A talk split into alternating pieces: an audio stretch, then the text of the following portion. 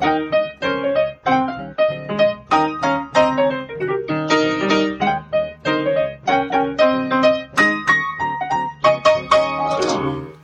und herzlich willkommen zum Was denkst du denn Podcast. Hier ist Nora Hespers und Rita Molzberger. Hallo, wir haben bereits Folge 18 und äh, ich schrieb Rita eine Mail und sagte, wir müssen uns mal über Existenzialismus unterhalten und dann hat Rita gleich direkt Stopp gebrüllt. Nein, da nicht. also sagtest, Bei der Formulierung. Ja. Ich glaube, es, ähm, du hattest eine Existenzfrage formuliert und dann gesagt, und dann müssen wir über Existenzialismus reden. Und dann bin ich nervös geworden, weil ich ja immer gut recherchieren will und dachte, hm, da muss ich das aber auseinanderhalten, was eine Existenzfrage ist und Existenzphilosophie. Das sind ja zwei verschiedene Dinge und der Existenzialismus ist eine besondere Schule innerhalb der Existenzfragen, bla bla bla. Und deswegen bin ich nervös geworden. Ja, und ich, ich ähm, natürlich bräsig, wie ich bin, keine Ahnung, nenne das einfach mal Existenzialismus. Es geht aber tatsächlich um so eine Existenzfrage. Ich habe nämlich einen anderen Podcast gehört. Ich habe fremd gepodcastet sozusagen. Ähm, und zwar das Radiolab. Und das Radiolab hat, äh, ist, glaube ich, von WNYC der Podcast, also ein öffentlich-rechtlicher Radiosender in, äh, in den USA. Und die haben die äh, Geschichte von der Voyager erzählt. Und da gibt es, glaube ich, diese so eine goldene Scheibe, die wurde mit der Voyager rausgeschickt. Ich glaube, die heißt Discovery. Mhm. Nicht, dass ich, wenn ich jetzt was durcheinander werfe, meldet euch. Ähm, aber die beiden Begriffe kamen definitiv in diesem Podcast vor. Und ähm, es wurde so beschrieben, wie sich dieses, äh, wie sich diese Voyager quasi von der Erde entfernte wie man so durch dieses Weltall fliegt und dann auf diese Erde guckt als leuchtenden blauen Fleck sozusagen, auf dem sich so alles vereint die ganze Menschheit als solche, also in der Gut und Böse sozusagen nicht mehr auszudifferenzieren sind, sondern in dem alles eine Einheit bildet und im Prinzip egal ist, ob der Mensch gut oder böse ist. Mhm. Denn je weiter man wegkommt, desto kleiner und unwichtiger wird natürlich alles. Und das ist immer so der Punkt, wo ich denke, das ist so total romantisch, weil es ist so, es, es äh, schickt einen in, einen, so, in eine solche Bedeutungslosigkeit, dass man sich nicht mehr so viele Sorgen machen muss, was man jetzt gerade tut. Auf der anderen Seite ist dieses, es ist ja auch egal, was ich mache. Mhm. Auch so eine blöd, also so eine Haltung, die mich zum Beispiel überhaupt nicht befriedigt und wo ich denke, naja, aber es macht ja einen Unterschied. So, ähm, aber wo macht es einen Unterschied? Also mhm. im Kleinen natürlich, aber im Großen macht es am Ende keinen Unterschied mehr. Denn auch wenn man sich das Gute wünscht, muss man ja irgendwie akzeptieren, dass Menschen gut und böse sind oder Gutes miteinander tun und Schlechtes und Negatives oder wie man das kategorisieren möchte. Und da dachte ich so, ja, macht das jetzt einen Unterschied? Hm. Müssen wir uns nicht mal darüber unterhalten, warum wir eigentlich danach streben, sozusagen Gutes zu tun, warum wir das nicht alle machen, sondern warum es Menschen gibt, die das irgendwie für nicht so wichtig halten? Mhm. Ja, okay. Sind schon existenzielle und auch existenzialistische Fragen. Yeah.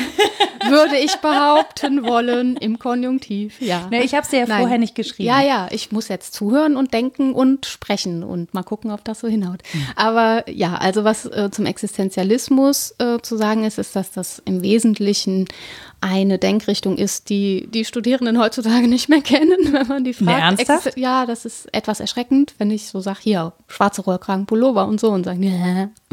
Das ist nicht mehr unbedingt Common Sense. Das war eben in den 1970ern sehr en vogue. Eigentlich fing das in den 50ern an. Aber ja, also das ist etwas, was man nicht mehr als Allgemeingut kennt irgendwie. Deswegen lohnt es vielleicht, ähm, das nochmal kurz anzureißen. Mich verwundert das Und das hängt total. mit den Existenzfragen natürlich zusammen. Also die philosophische Schule, die sich so rund um Sartre und Simone de Beauvoir und Albert Camus und so. Wann haben die so ähm, gelebt?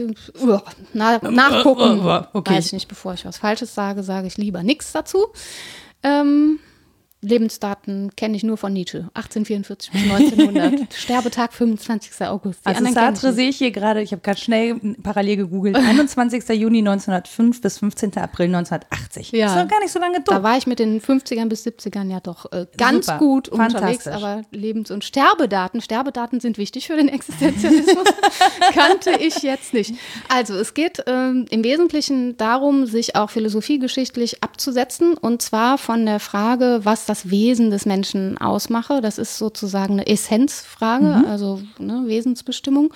Und ähm, wie der Name schon sagt, äh, geht die Schule davon aus, Existenz vor Essenz. Also unsere Existenz ist eigentlich das, von dem her wir das Menschsein denken müssen. Mhm. Und äh, das hängt zusammen damit, dass wir in die Welt geworfen sind. Geworfenheit ist so ein ganz wichtiges Theorem. Und dass, wie in deiner Eingangsgeschichte, äh, letztlich alles wurscht ist. Also unsere Existenzerfahrung kann uns in die totale Absurdität führen. Mhm. Äh, nicht nur gedanklich, sondern tatsächlich im Leben. Und äh, damit müssen wir umgehen. Und jetzt leitet der Existenzialismus daraus einen ganz spannenden Verantwortungsbegriff auch ab, der von der Einzelexistenz her denkt und sagt, dann muss ich eben auch ähm, darüber bestimmen, wie ich mein Leben führe. Und zwar nicht nur ich allein, sondern die anderen auch. Und das hat viele Vorläufer bei Schelling schon und Kierkegaard und Nietzsche haben die auch alle gelesen und so. Also das ist gar nicht auf diese Zeit unbedingt beschränkt, aber war in der Zeit eben sehr, sehr groß. Aber mich wundert das so. Irgendwie hätte ich das viel früher erwartet. Also 50er bis 70er kam mir total spät vor, gerade als ich es gehört habe. Und dachte, ja. dass, dass, dass, diese Denkweise irgendwie viel älter sein müsste. Naja, aber Europa war schon sehr erschüttert. Das ist, glaube ich, das ja. eine. Und zum anderen kam auch so langsam auf das Bewusstsein dafür, dass wir uns jetzt wirklich konsequent alle als Menschheit äh, rausschießen können aus dem Dasein. Mhm. Also mit dem Aufkommen der Atombombe ist mhm. auch nochmal ganz neu nachgedacht worden ähm, über Lebensüberdruss und so weiter und mit der Erfahrung der großen Weltkriege im Hintergrund, ich glaube, dass das schon zusammenhängt. Also müssen Historiker jetzt nochmal anders drüber sprechen, ja. aber das ergibt für mich schon Sinn, da nochmal anders klingt schon so ein bisschen nach, nach, etwas, das wir ja heute auch so haben, ne? nach Fragen, die wir uns heute auch stellen ja, können. Ja, klar. Deswegen fand ich das so seltsam, dass die Schule eigentlich, haha, tot ist. Nein, ist sie natürlich nicht. Es ja. gibt schon immer noch Menschen, die am Existenzialismus forschen, aber das ist längst nicht mehr diese Breitenwirkung, die er mal hatte. Und dabei sind die Fragen doch umso drängender geworden. Ja, gut. also das, tatsächlich steckt ja schon im, im äh, Wort drin, existenziell. Ne? Wir ja. müssen natürlich jetzt vor allen Dingen, wo wir sehr viel mehr von der Welt mitbekommen, sehr viel mehr auch über unsere Verantwortung, in dieser Welt sozusagen nachdenken, ja. weil wir ja immer mehr begreifen, dass unser Handeln, unser Tun, unser Leben so viel Einfluss hat auf so viele andere Menschen auf der Welt. Also, dass wir eben nicht hier in Deutschland leben und der Rest ist dann auch egal, mhm. sondern ähm, da gibt es ja, es gibt ja verschiedene Seiten, die zum Beispiel dir sagen, für deine Existenz und für das, was du konsumierst, wie viele Sklaven eigentlich für dich arbeiten weltweit, für die Produkte, die du konsumieren musst. Ja. Und ähm, oder konsumierst müssen, ist ja relativ. Ähm, und, und das setzt uns ja in einen wirklich sehr großen Zusammenhang und das sagt ja schon, dass das, was wir tun, ähm, finde ich keine, keine gute Übersetzung für das Wort matters für das Englische. Aber, einen Unterschied macht. Ja, genau, dass es ein, ja, dass es einen Unterschied macht und dass es auch einen Einfluss hat. Also mhm. ich, ich, glaube, dass dieses Unterschied machen, das ist mir so, ja, das ist so vage, aber das ist definitiv äh, ne, beeinflusst und zwar Menschen, die wir nicht mehr direkt sehen können, aber indirekt ja. halt. Ne? Aber das ist tatsächlich ja schon ein etwas neuerer Gedanke, dass ich das vom Wir her denke, mehr als vom Ich. Das ist nicht so, dass der Existenzialismus das leugnet, aber es gibt schon eine Konzentration auf die Subjektseite, die wir heute in der Moderne sogar, ja, nicht überwunden, aber erweitert haben, mhm. auf die Wir-Perspektive, was ja äh, eigentlich schön wäre im Verantwortungsgedanken, gar nicht mehr so sehr vom eigenen äh, individuellen Leben her zu denken und von der eigenen Existenz, sondern von der Existenz aller. Wie gesagt, das hat auch der Existenzialismus schon getan. Aber das ist nochmal eine neue Schlagseite, die das Ganze genommen hat, glaube ich.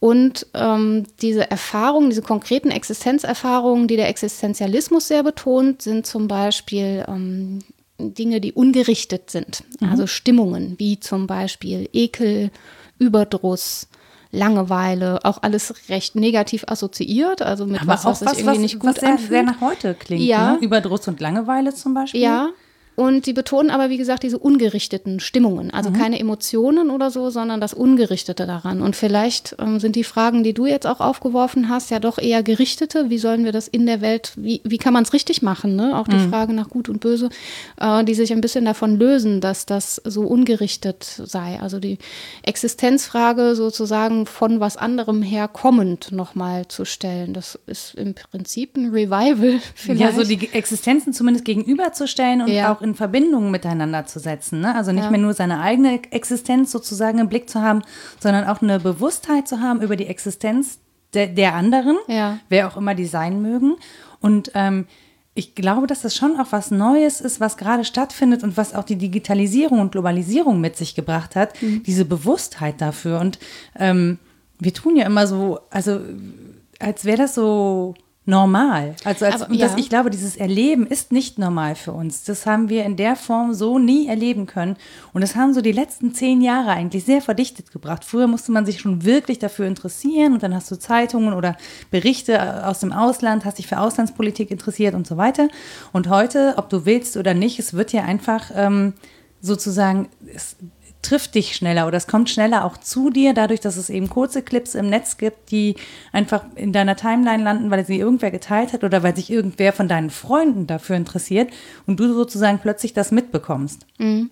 Ja, aber dadurch, dass es normaler wird, wird es vielleicht sogar weniger zur Existenzfrage. Ich weiß nicht, ob das stimmt, aber mein Gefühl ist schon, dass viele in der Lebenswelt ähm, ganz gut zu Hause sind und eben nicht oft so ein Gefühl oder ja, die Stimmung der Absurdität an sich aushalten. Natürlich begegnet einem das mal, dass man diese Vernetztheit oder dass mm, ja, jeder meiner Handlungen irgendwie einen noch so kleinen Effekt hat, der sich bis ins Größte auflösen kann, dass mir das begegnet. Aber dass das tatsächlich als absurd erfahren wird und dann die Frage anhängig ist, ja, mache ich denn überhaupt einen Unterschied? Wenn ja, welchen hat mhm. das einen Sinn?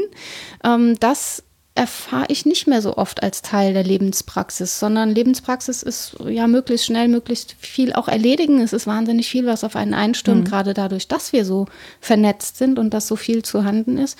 Und das deckt Existenzfragen vielleicht auch ein Stück weit zu, hin und wieder. Aber erleb, erlebst du das zum Beispiel in deiner Lehre? Also hast du jetzt irgendwie in den letzten Jahren da eine Entwicklung erlebt, dass das weniger hinterfragt wird oder dass die Frage weniger gestellt wird? Oder ist es so, dass, äh, weil du ja sowieso Philosophie unterrichtest, dass es bei dir eher eher gängiger ist. Es gibt eine größere Abwehr den Fragen gegenüber hin und wieder. Ja. Wie sieht die aus?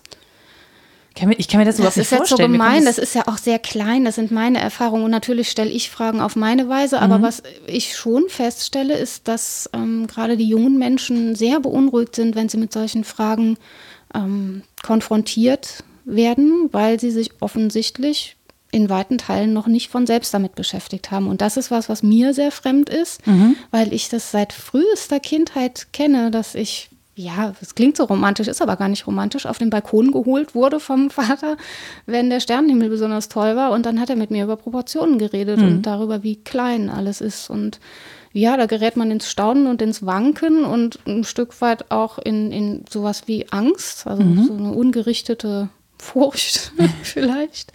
Ähm, und ja, meine Erfahrung ist, wenn wir über sowas sprechen, hat das in vielen schon was angerührt, aber die haben sich bis dahin nicht damit beschäftigt und finden das auch dezidiert unangenehm. Natürlich, weil ich da bin. naja, aber in, aber finden, finden Sie es unangenehm, weil es Ihnen peinlich ist, dass Sie sich bis jetzt nicht damit beschäftigt haben? Nee, oder nee, nee. Weil Ihnen dieser Gedanke Weil so das lästig ist. ist. und weil viele ja so klug sind und in sich spüren, dass das ähm, einen Effekt haben wird, wenn ich mich damit befasse. Dass okay. ich dann ganz viele Fragen neu aufwerfen muss, mhm. dass ich mich tatsächlich fragen muss, wie will ich leben, ähm, dass ich mich mit der Sinnfrage beschäftigen muss und das eben nicht konstruktivistisch für für mich allein so aufwerfen. Also der detaillierte Konstruktivismus behauptet ja. das nicht, ne? aber in diesem äh, sehr mm, naiven Verständnis von Konstruktivismus sind viele befangen, die sagen, oh, ich mache mir die Welt, wie sie mir gefällt. Das ist nicht Konstruktivismus, aber viele leben so mhm. ähm, und sind dann sehr beunruhigt, wenn Fragen aufkommen, an denen sich das bricht wo es nicht mehr gut funktioniert, weil Funktionieren ein ganz wichtiges Theorem für viele Menschen ist. Es muss gut funktionieren. Das Studium muss gut funktionieren und mhm. schnell und reibungslos. Es ist eine Katastrophe, wenn ich eine 3 mache. Ich muss immer Einsen schreiben und so weiter. Und das entspricht meiner Erfahrung der letzten Jahre schon, dass die Existenzfragen, wo sie aufkommen, tendenziell abgewehrt werden. Erstmal. Mm, weil sie Brüche verursachen? Ja, weil die Brüche da sind. Mhm und Brüche dann auffallen glaube ich. Also es, Eugen Fink spricht von Grundrissen des Menschlichen und sagt, da geht so ein Grundriss zwischen mir und der Welt. Also ich habe ein Sinnbedürfnis, die Welt hat aber von sich her vielleicht gar keinen Sinn anzubieten, auch mhm. wenn ich so tue, als ob. Und dann kann ich diesen Riss zukleistern mit allem Möglichen, entweder so tun, als sei es kein Problem oder Sinnzuweisungen die ganze Zeit machen, sie nie befragen und so weiter. Ich kann aber auch in Situationen kommen, wo ich in den Abgrund starre, mhm. gedanklich oder auch im Empfinden tatsächlich und dann äh, ändert sich was. Ich überlege. Und das ist schwer. Ja, ich überlege halt gerade, ob dieses Funktionieren, dieses, dieses, äh, dieses Funktionieren dir sozusagen suggeriert, es gäbe eine Sicherheit. Es gäbe etwas, das du unter Kontrolle hast. Also du hast Kontrolle, du hast eine Sicherheit, wenn ich funktioniere und dieses Leben so tak, tak, tak, tak funktioniert, also geht und ich alles super mache, dann habe ich auch später oder ich erarbeite mir damit ein Anrecht, dauerhaft glücklich zu sein. Das wird sich aber ja nach meiner Erfahrung zwangsläufig früher oder später brechen. Also mhm. es wird irgendwann in deinem Leben natürlich diesen Punkt geben, ähm, wo du Erfahrungen machst, von denen du merkst, dass du nichts mehr unter Kontrolle hast, dass du nicht mehr sicher bist, dass du ins Wanken gerätst. Und ähm, ich, auf der einen Seite bin ich so, ich, ich, ich finde es ja, schön, dass junge Menschen heute diese Erfahrungen nicht so früh machen müssen so, also ich meine, es ist ja schön, wenn man in Sicherheit aufweckt und Zufriedenheit und Glück und einer, und einer Vorstellung davon, wie das alles sein kann. Auf der anderen Seite, finde ich, kaschiert es aber eine unglaubliche existenzielle Angst. Mhm. Also eine unglaubliche Versagensangst, die damit sozusagen total unterdrückt wird, dadurch, dass man eben funktioniert. Weil solange alles funktioniert, kann ich ja nicht versagen. So, und ähm, das äh, mich, mich, ähm, mich erschreckt das gerade ein bisschen. Ich überlege allerdings, ob ich dann dem Alter nicht, nicht ähnlich war im Sinne von, wenn ich viel leiste und immer fleißig bin und so, dann wird es schon irgendwie gehen. Ja, ich will auch überhaupt nicht äh, irgendwie eine Generation angreifen oder so. Es gibt ja auch so ganz viele, die ganz anders so sind verstanden. und ich habe nur ganz, äh, ganz wenige Einblicke. Aber die Tendenz, die ich beobachte, über die kann ich sprechen, über sonst nichts. Also es wird ganz anderes auch geben. Und ja, wie du sagst, dieses Sicherheitsbedürfnis, das ist ja eine ähnliche Figur ähm, wie mit der Sinnlosigkeit. Wenn ich sage, an sich habe ich ein Sicherheitsbedürfnis, so wie ich ein Sinnbedürfnis habe. Und die Welt ist aber nicht sicher und Existenz ist bedroht. Immer. Also, Mit jedem Atemzug die, im Prinzip. Ja, und wir sterben, um Himmels Willen, das ist so. Ja.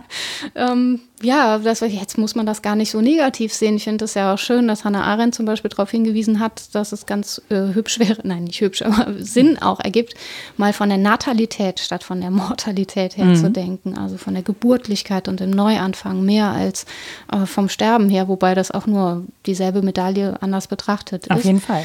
Aber Existenz ist, wie gesagt, bedroht. Und und da, wo uns das bewusst wird, spiegeln wir das auf uns zurück. Also es schafft man ja kaum, das von sich fernzuhalten und zu sagen, ja, ja, ihr sterbt alle, aber ich, ich bin noch jung, mich betrifft das nicht. Doch, also irgendwie ja. schon. Also das ist so, ich tatsächlich habe ich weit weniger über Sterblichkeit nachgedacht, als ich Anfang 20 bin, als ich das jetzt tue. Und ähm, das letzte Mal, dass ich mir sehr, sehr bewusst darüber geworden bin, dass ich eben sterbe, ähm, war zur äh, Europameisterschaft mhm. letztes Jahr in Paris. Und ich bin ja dahin gefahren und habe, und es gibt tatsächlich Leute, die das richtig morbide fanden. Ich habe eine Liste geschrieben. Ich habe eine Liste geschrieben, was passieren soll in dem Fall, dass ich äh, sterbe. Testament quasi. Ja, ein Testament, aber auch so, äh, was passiert, also wo findet man meine Passworte, wo habe ich überhaupt ähm, Profile, die man äh, sich angucken muss, äh, wo erreicht man Freunde, wie ist das Passwort von meinem Rechner, äh, so Sachen. Also mhm. Also wenn man ja an Sachen dran muss, wie habe ich meine, ähm, meine Abrechnungen sortiert, wo kann man sehen, welche Verbindlichkeiten ich habe und, und, und. Also sehr viele organisatorische Sachen äh, aufgeschrieben für den Fall, dass ich entweder äh, im Koma lande oder keine Ahnung.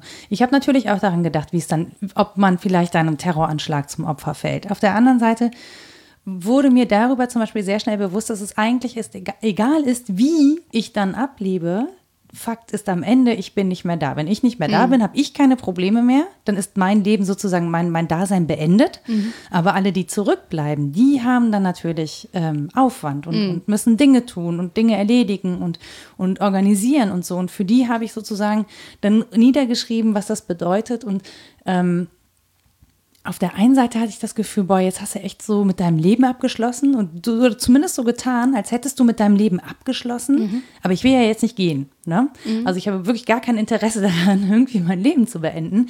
Aber es war schon, das war schon so eine Zäsur. Und mir ist halt darüber so bewusst geworden, nur wer atmet, nur wer lebt, kann halt sterben. Das ja. ist das Risiko, was ich jede Sekunde meines Lebens eingehe. Ja. Immer. Also egal wie. Und dann hat mich dieser Gedanke erstaunlicherweise total beruhigt. Das klingt bescheuert, ne? Nö, voll nicht.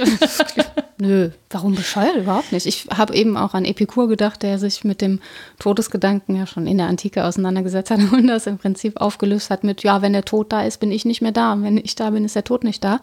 Ja. Also kein Problem. Jetzt mal sagen, der Prozess des Sterbens ist ein Problem für sich, nämlich genau. äh, ja, der Übergang von einem Moment in den anderen Richtig. ist halt, ne, das Problem. Und der Existenzialismus beschäftigt sich vor allen Dingen auch mit der Frage ähm, des Selbstmordes. Also wenn alles tatsächlich sinnlos ist und letztlich im Großen keinen Unterschied macht, ist es dann nicht konsequent, ähm, das Leben auch zu beenden oder kann man da überhaupt moralisch etwas drüber aussagen? Die Moralfrage ist ja eine, die sich dann nachrangig stellt nach der Existenzfrage. Und ähm, klar kann man sich damit befassen, was passiert, wenn mir der Tod von außen zukommt sozusagen mhm. oder mir auch natürlich widerfährt. Und dann ist es eine Spezialfrage, ähm, was ist, soll ich mich da nicht selbst sozusagen aus dem Leben nehmen?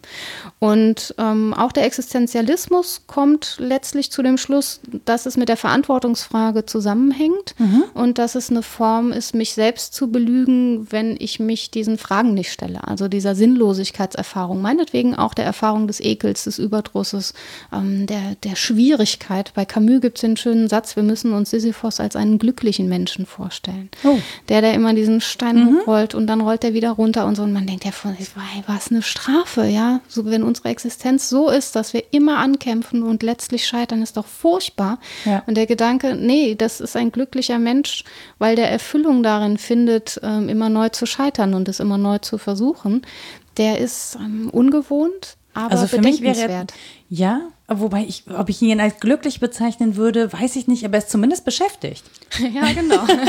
Und es funktioniert nicht. Naja, na aber das ist ja. schon, also das ist ja schon was jetzt auch was der existenzielles ja, ja, tätig sein, klar. Tätigkeit haben oder eine Aufgabe erfüllen und Auf sei sie noch Fall. so sinnlos, aber eine Aufgabe erfüllen zu können und zu dürfen, ist ja auch ähm, Teil unserer Existenz. Und ich glaube, sie wird dann natürlich mit Sinn erfüllt, wenn sie zum Beispiel Anerkennung erfährt. Genau, also oder Akzeptanz. Und selbst wenn ich sie akzeptiere, als absurd akzeptiere, das ist ja auch eine Figur, mhm. an die man mal denken kann. Ich kann ja sagen, ja, ist alles absurd und ich bin geworfen in die Existenz, hat mich keiner gefragt, ob ich hier sein will und wann ich abtrete, auch nicht.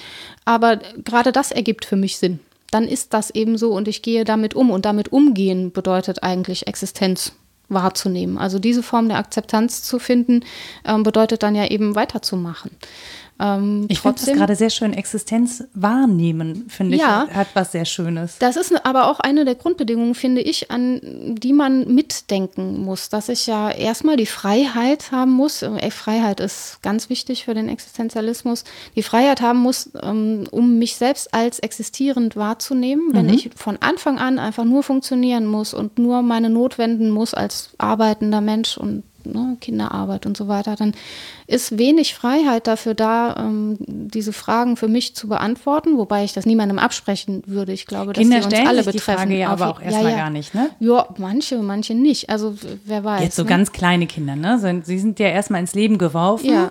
und äh, sozusagen nehmen ja erstmal diese Existenz als gegeben an, mhm. indem sie atmen, sich entwickeln, essen, trinken ne? Mhm. und sozusagen auch, wenn sie krank sind, wieder kämpfen, gesund zu werden, laufen, entdecken. Das ist ja erstmal das ist ja erstmal was richtig Schönes. Das ist ja, ja erstmal ein sehr positiver Angang und Umgang mit Existenz. Ja, genau.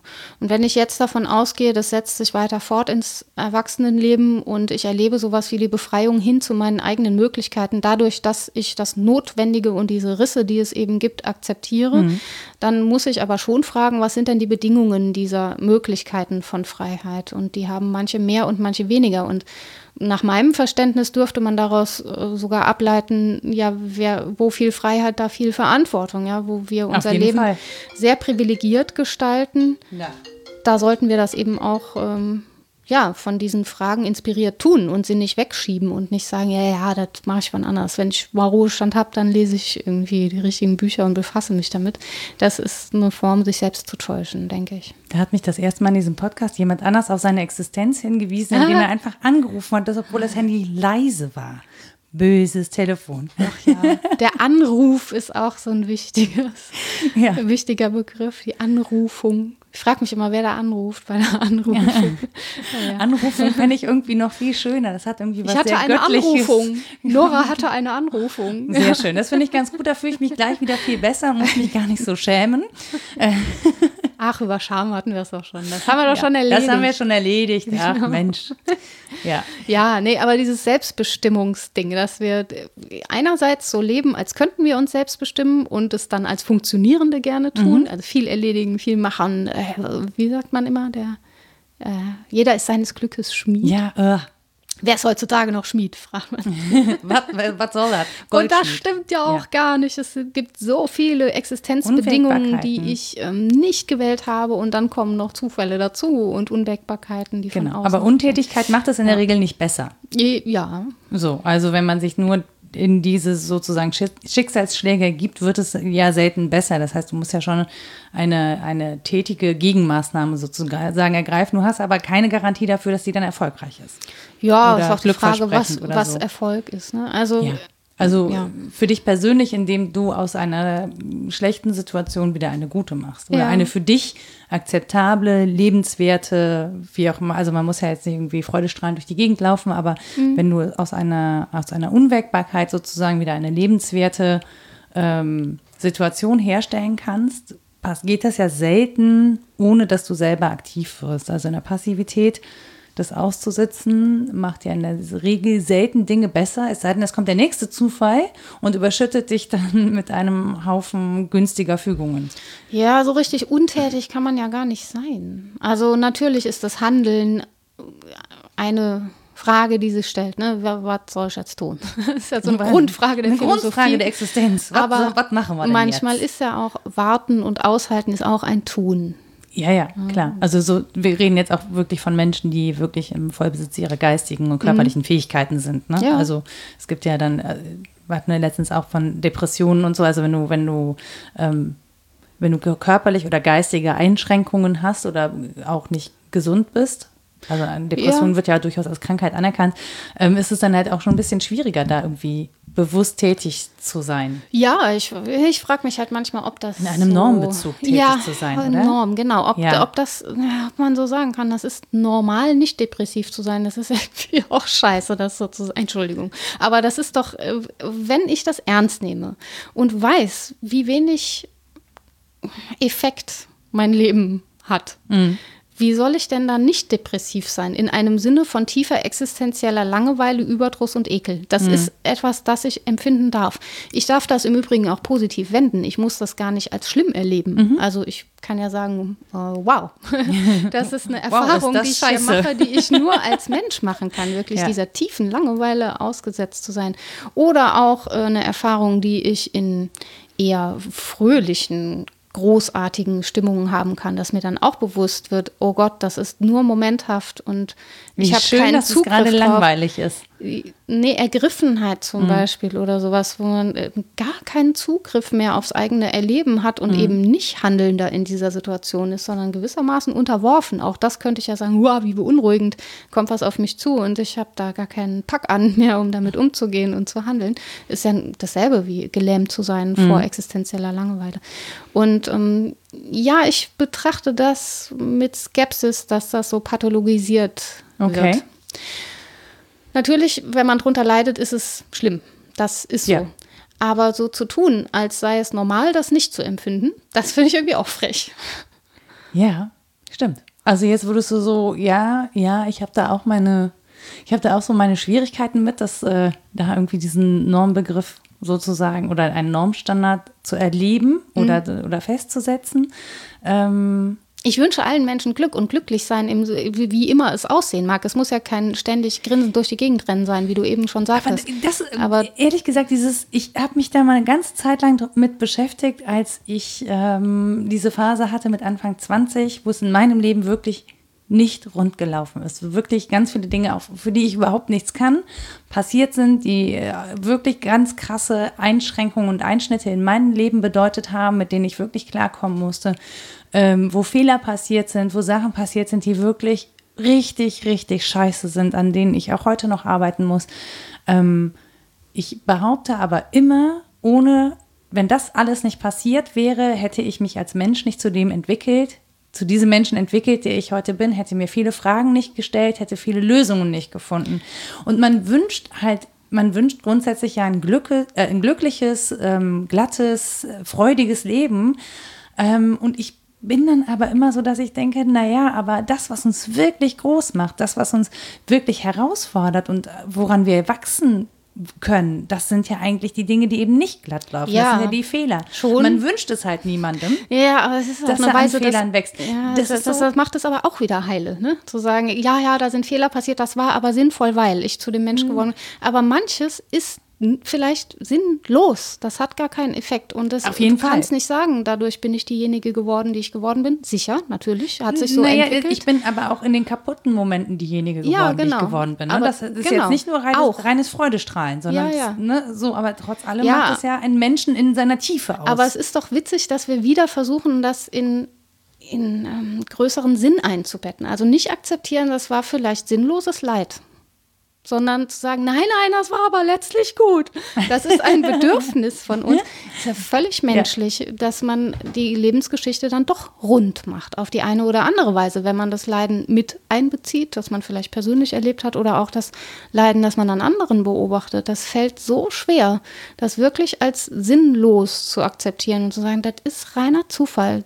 Manche trifft es und manche nicht. Mir geht es sehr gut, andere sind gesundheitlich wirklich schlecht dran und vielleicht hat das kein keinen größeren Sinn. Das ist ein ganz schwer auszuhaltender Gedanke, ähm, zumal wir dazu neigen, letztlich mm, irgendwas ganz und heile machen zu wollen. Es würde, also mich persönlich, ich, ich habe dann, ich empfinde solche Sachen, ja, und ich persönlich würde mich da einfach sehr, ähm, sehr passiv drin fühlen und mir liegt die passive Rolle des Beobachters halt mhm. einfach nicht. Also ich kann das natürlich nicht für jemand anderen wenden sozusagen. Ne? Mhm. Also ich habe nur die Chance, erfahrenes Leid für mich zu wenden. Ich kann das nie, ich kann nicht für jemand anderen die Welt heile machen. Und das, allein das finde ich ist schon schwer auszuhalten. Das heißt, wenn du jemandem begegnest, der wirklich krank ist und bei dem du weißt, du kannst es nicht gut machen, ja, das wird nicht gut werden, weil er zum Beispiel nicht heilbar krank ist. So, ähm, für diese Person kann ich das natürlich nicht wenden. Kannst du für dich auch nicht. Narrativ, ja. Du kannst genau, deine Narrativ. Lebensgeschichte ja. so erzählen, als ob du kannst es auch gerne irgendwie ästhetisch versuchen oder moralisch oder sonst wie. Aber wenn wir das ernst nehmen, was der Existenzialismus meint, nee. Leben ist fragmentarisch. Du machst da keine Ganzheiten draus. Und, und, dann, und dann sitzen wir da und zucken mit den Schultern. Und nee, sagen, eben nicht. Daraus leite ich, also klar, kann man ne, und sagen, ja, dann ist egal, dann sind wir beim Suizidproblem, wo, wofür dann das Leben aufrechterhalten. Es ergibt keinen Sinn, das mhm. aufrechtzuerhalten. So jenseits von moralischen Fragen ergäbe das keinen Sinn. Von den anderen mal ganz zu schweigen, denen das vielleicht Leid verursacht, wenn ich mich aus dem Leben schieße. Aber gut, Fußnote. Ähm, aber ich kann daraus natürlich auch ableiten, na dann, dann versuche ich das mal zu akzeptieren, dass meine Existenz fragmentarisch und bedroht ist und versuche damit zu leben und daraus das Leben zu verstehen als fragmentarisch.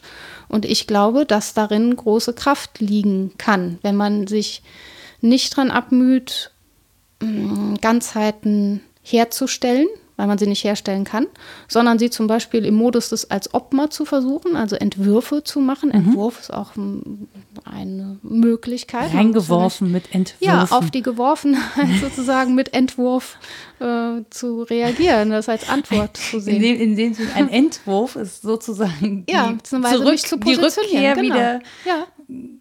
Ja, wie eine Enttäuschung. Jetzt, ja, jetzt, jetzt habe ich, jetzt hab ich schon wieder so ein Gehirndings.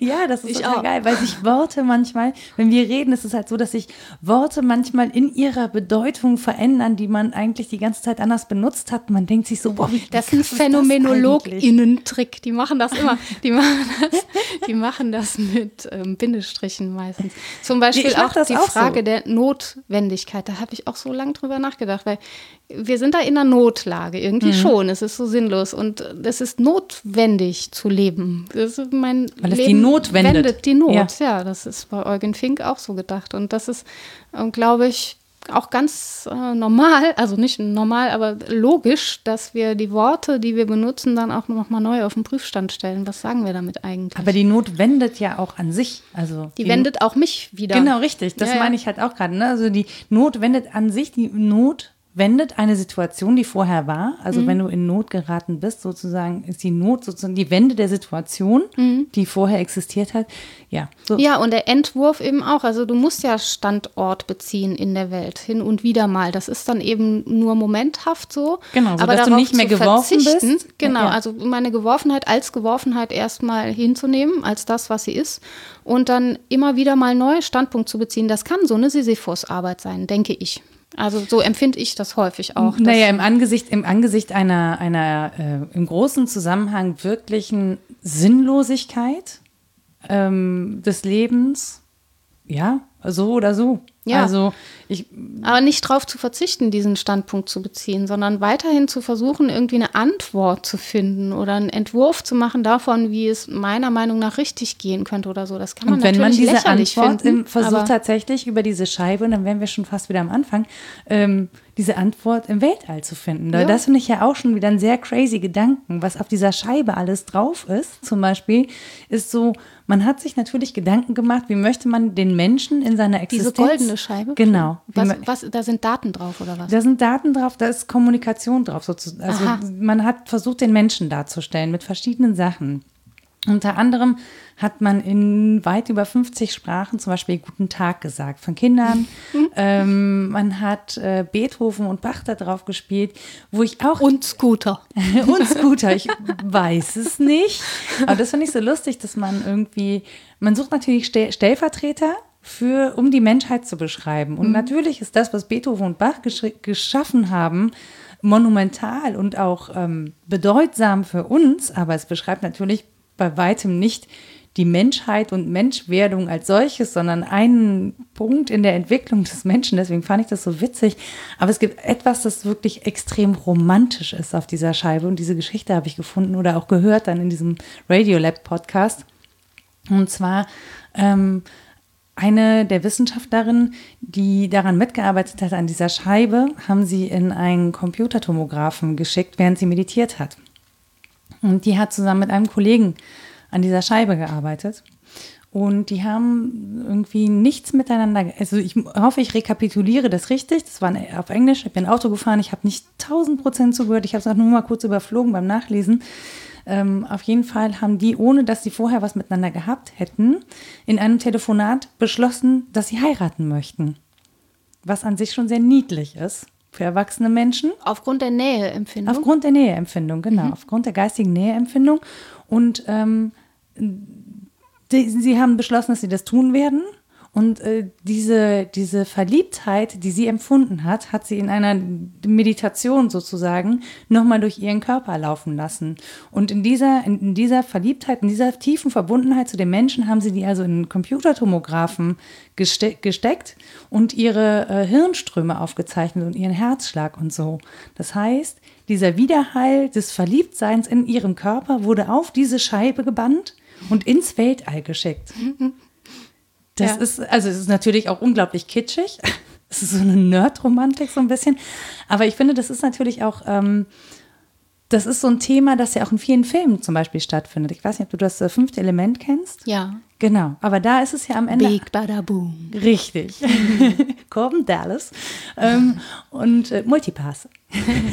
ist witzig, dass du darauf kommst. Und da ist es am Ende, ist es ja auch die Liebe sozusagen, ja. die die Existenz des Menschen als lebenswert bezeichnet. Und das finde ich halt dann auch mal, also wenn wir über, über Selbstmord, über Sinnlosigkeit und und und sprechen, dass so viele Menschen immer noch die Liebe als das ansehen, was sozusagen die Existenz des Menschen rechtfertigt und lebenswert macht. Mhm. Ja, das ist eine Extremform der Verbundenheit. Es gibt ja auch sowas wie eine Weltliebe, ne, das Kosmische, sich verbunden zu fühlen und eben diese mm, ja, Grundrisse, von denen wir es hatten, die ja auch durch mich gehen. Mein Verhältnis zu mir selbst, mein Verhältnis zu Mitmenschen, mein Verhältnis zur Welt ist von diesem Riss geprägt.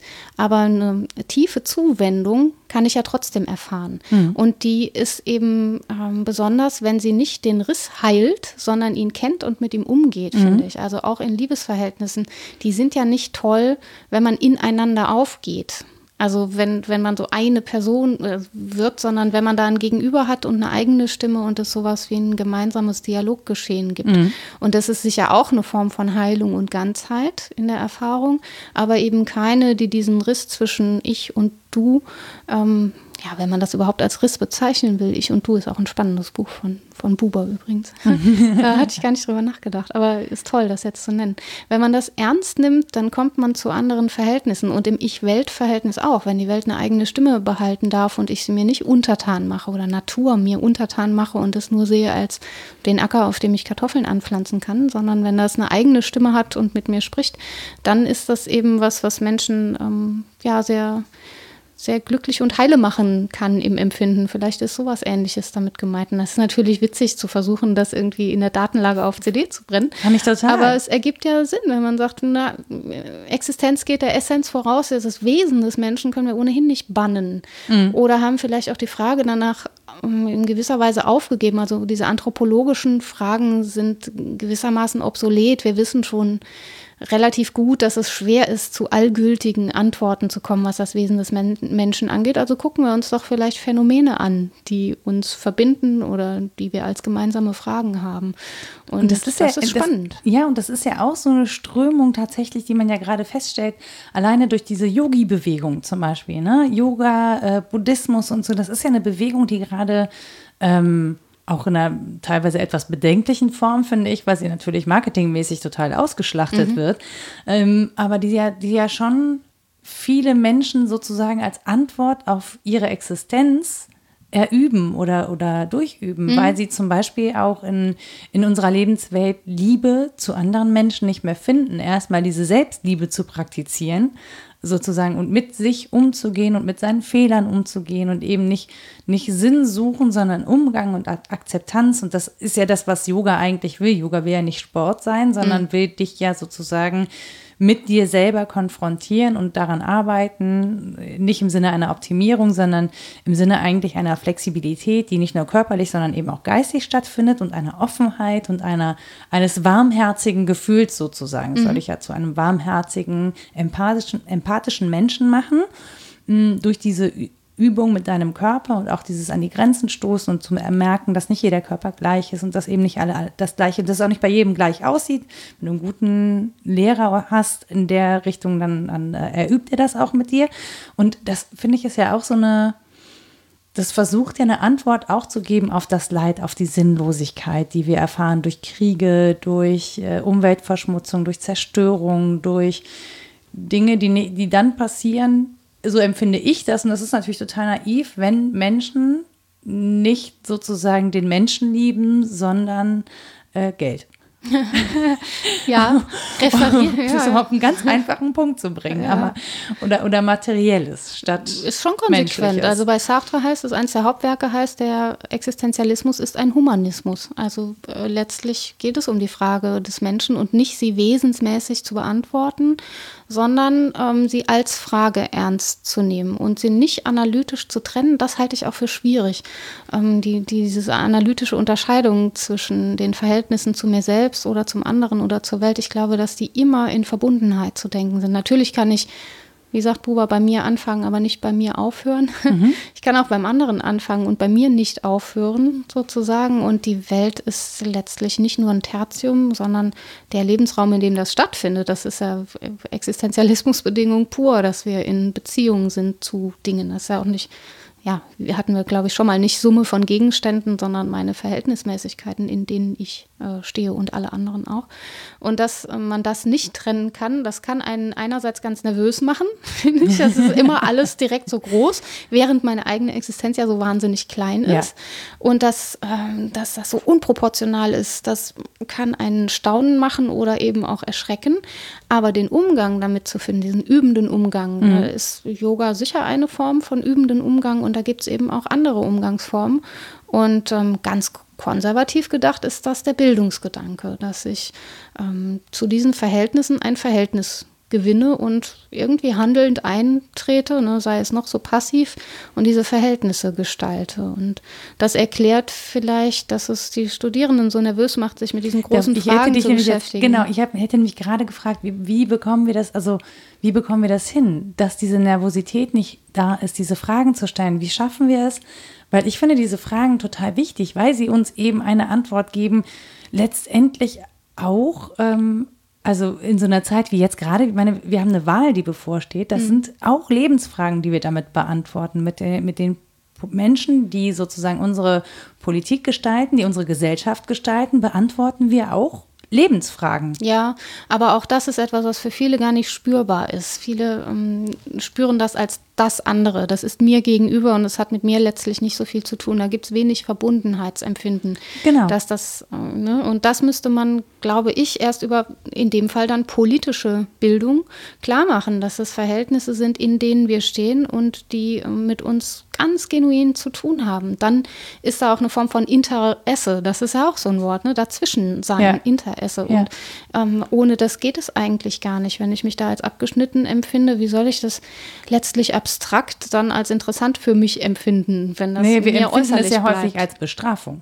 Ja, oder das, genau. Ne? Das ist also extrem also ist ja oft das Negative, das ist immer, wenn, wir wenn das andere so weit ja. weg ist, so auch wenn man sagt, keine Ahnung, der Staat regelt das, ja, wer ist denn das? Mhm. ähm, der ist aber nicht erfahrbar als etwas, ähm, das ich bin auch, also Richtig, als, ja. als was, was existiert mit mir. Und das erfahrbar zu machen, ist ein Bildungsanliegen, das sich irgendwie noch keine Partei auf die Plakate geschrieben hat. Ist wahrscheinlich schwer als Slogan zu fassen. Ja, also ich glaube, es ist schwer, aber ich glaube, es ist auch nicht nur, ich glaube, es ist nicht nur Parteiaufgabe. Nein, ich glaube, es ist einfach ähm, gesellschaftliche Aufgabe, da das wieder erfahrbar zu machen und, und dem auch Zeit einzuräumen. Ja. Denn das, was du erlebst, habe ich im Kleinen aber natürlich auch erlebt, wenn ich in Kontakt war mit Menschen, die eben im studierfähigen Alter sind. Klingt super, ne? muss ich nicht sagen, junge Leute. Aber dass das Fragenstellen so nicht mehr existiert, dass es eine Nervosität alleine dann gibt, wenn ich eine Frage stelle, auf die es keine Antwort gibt, die man jetzt ankreuzen könnte, auf die es keine sichtbar richtige oder falsche Antwort gibt, sondern die erstmal, und allein das ist ja schon ein Aushalten müssen, eine Frage, die so offen gestellt ist, ähm, dass du dir erstmal Gedanken selber darüber, also eine Position beziehen musst zu richtig und falsch, indem ja. du eine Haltung entwickelst. Ja, nun muss man ja, also man muss um Gottes Willen nicht studieren dafür. Also Nein, eigentlich würde es ja, ne, so eine offene Sensibilität für Lebensfragen kann doch jeder und jede mitbringen und haben. Ähm. Nee, es muss halt irgendwie ein Bewusstsein dafür her, dass, äh, dass das Leben kein Multiple-Choice-Test ist, in dem man irgendwie richtig und falsch ankreuzen ja, kann. Ja, aber wie willst du das Menschen begreiflich machen, wenn du sie von der Wiege bis zur Bahre mit Multiple-Choice Ja, aber ne? genau das, das, ist es halt. Ja, ja. Also deswegen ist mir ja zum Beispiel, ich habe nicht, äh, ich habe mir das nicht ausgesucht, meine Eltern waren das, die mich auf ein humanistisches Gymnasium geschickt haben, die dafür gesorgt haben, dass ich mit Altgriechisch und Philosophie aufwachse, statt mit Französisch und was da sonst noch alles gibt. Ähm, so, äh, das hat mich das war gut für mich, weil ich natürlich auch, ne, jetzt rückwirkend sind, aber Narrativ im, Prinzip, im Prinzip hat es mir entsprochen, mhm. ne, also meinem Interesse sozusagen entsprochen. Aber das ist so, ich merke, dass ich dadurch Dinge gelernt habe, Fragen stellen äh, gelernt habe und eine Denkweise mir angeeignet habe, die ich heute total häufig vermisse. Ja, ist eine der Fragen, ne, wie das dem Menschen entspricht. Die andere Frage, die mir viel zu kurz kommt, ist, inwiefern es der Sache entspricht. Es gibt Sachen, die sind prima in Multiple Choice Tests abzugreifen ja. oder die kann man als Kompetenzen erlernen. Das ist auch völlig in Ordnung, das so zu tun. Und es gibt Sachen, die entziehen sich dem total. Ich kann aus Existenzialismus keine Kompetenz machen. Ich kann nicht sowas wie eine Sinnlosigkeits-, äh, Sinnentwurfskompetenz. Das geht zumindest nicht ineinander auf. Du kannst aber eine Frage- und, und Haltungskompetenz ja, entwickeln. Ja, ich würde das dann nicht Kompetenz nennen. Kompetenz ist Funktionieren in einem umgebenden Rahmen. Funktionieren in.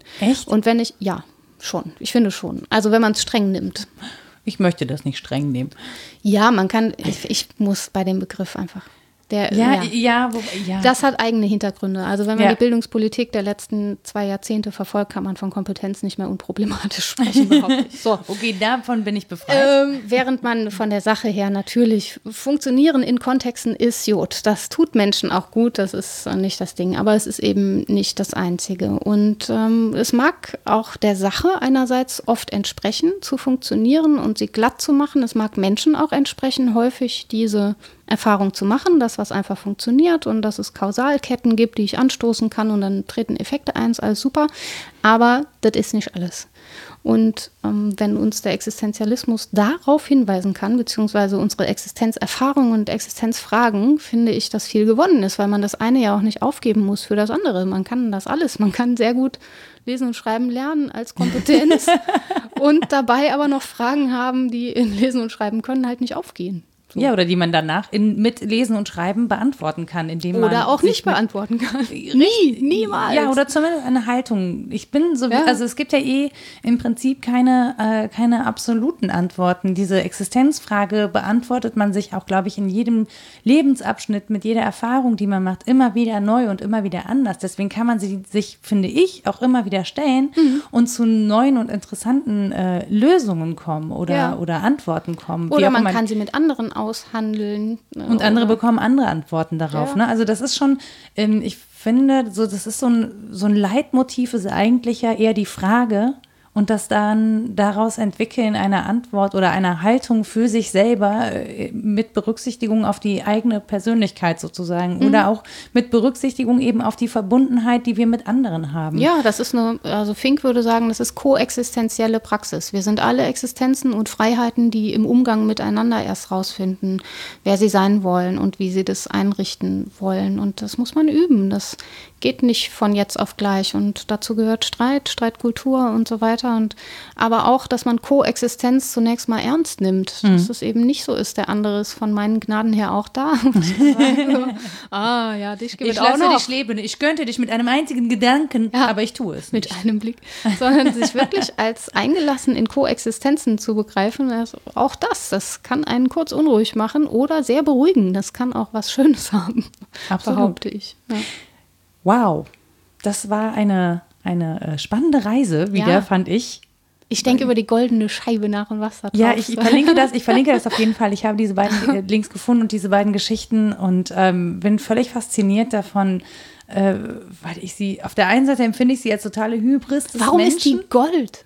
Weiß oh. ich auch nicht. Vielleicht damit man sie besser sieht, weil sie das Licht reflektiert. Vielleicht hat es einen ganz simplen Grund, dass man sie golden gemacht hat. Ja, aber hat. wer weiß, wie die Bedingungen im Weltall so sind. Vielleicht sieht man da ultraviolett oder gar nichts. Oder, oder gar nicht, weil es einfach dunkel ist, gar kein Licht reflektiert wird. Ich weiß es nicht. Ähm, es ist auf jeden Fall eine un unglaublich spannende Geschichte. Also ja. an und für sich mit Blick auf die Welt und mit Blick auf das, was wir glauben, was wir kommunizieren wollen und so.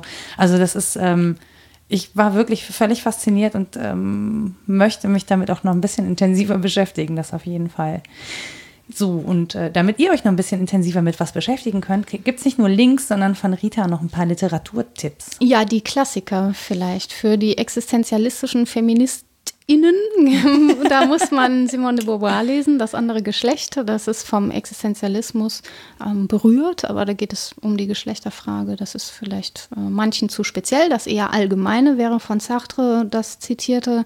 Der Existenzialismus ist ein Humanismus und von Camus der Mythos des Sisyphos. Ich glaube, in der deutschen Übersetzung heißt es sogar der Mythos von Sisyphos. Das muss ich nochmal nachgucken und schicke dann die Links. Ähm, von Otto Friedrich Bollnow gibt es einen Band Lebensphilosophie und Existenzphilosophie. Und es gibt einen großartigen Aufsatz von Eugen Fink, der heißt Der Mensch als Fragment. Und daraus kann man auch viel beziehen. Das finde ich großartig. Nächste Woche haben wir, äh, nee, bestimmt gar nicht, in 14 Tagen wir machen ja 14 täglich. Ich könnte wöchentlich mit dir sprechen, tatsächlich. wir können, wir sprechen ja wir auch, können auch täglich, Wir können auch täglich miteinander sprechen. ähm, nein, in 14 Tagen beschäftigen wir uns dann mit, äh, mit einer Frage, die uns Christoph geschickt hat. At Kiel is calling heißt er auf Twitter. Und wenn ihr uns äh, Rückmeldung geben möchtet oder uns auch Fragen schicken möchtet, die wir für euch besprechen sollen und können, dann schickt uns das doch entweder auf Twitter unter wddd-podcast oder ihr schickt uns eine Mail an rita etwas denkst du denn.de oder nora etwas denkst du denn.de oder ihr geht auf unsere Facebook-Seite und postet das da. Äh, das ist auch was denkst du denn.de. Ist relativ einfach. Ihr findet uns eigentlich fast überall, außer auf Snapchat und Instagram, äh, weil das ist irgendwie, ich glaube, das brauchen wir nicht. Noch mhm. nicht, Rita. Gut. Wenn, wenn, du ein Smartphone hast, dann dann machen wir auch Snapchat und Instagram. Also nie. cool. cool. Äh, ja, und ansonsten hoffen wir, euch hat diese Folge gefallen. Ich habe Gehirnbritzel und äh, finde es super. Freue mich. Und bis bald. Bis bald.